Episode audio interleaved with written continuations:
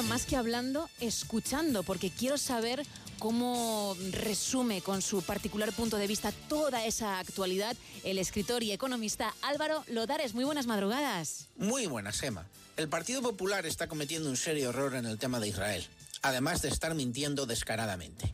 Parece que es incompatible decir que Israel es una democracia, que tiene todo su derecho a defenderse de los ataques terroristas de una banda terrorista como Hamas, y al mismo tiempo decir que un Estado democrático no puede responder al terrorismo de la misma forma que lo hacen los terroristas, es decir, con asesinatos indiscriminados y matando a sociedad civil sin ningún tipo de compasión.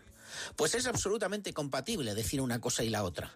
Y es absolutamente compatible decir que Israel es una democracia muy mejorable, gobernada por un impresentable muy peligroso y que cada vez tiene menos apoyo en su propio pueblo.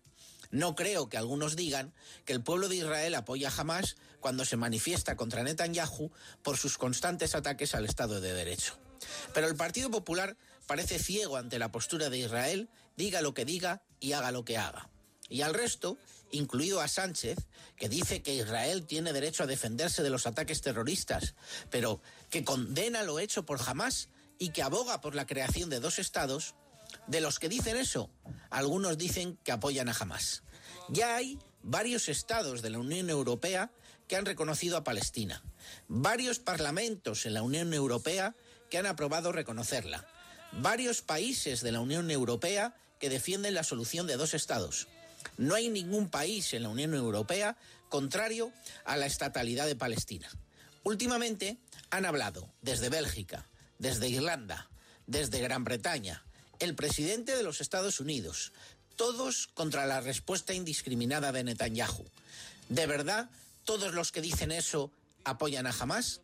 La respuesta es no, claramente no y el propio Partido Popular en su programa llevaba el reconocimiento de los dos estados. Pero parece que ahora, como se está en la oposición, se puede decir cualquier cosa. Pero ahí está el programa. De todas formas, sospecho que sobre todo tras las últimas declaraciones del presidente de Estados Unidos abogando por los dos estados, no vamos a tardar mucho en escuchar a los que ahora dicen que estando en esa posición apoyas a Hamas, estar precisamente en esa posición al tiempo. Hasta la próxima, Gema. Hasta la próxima, Álvaro. Gracias.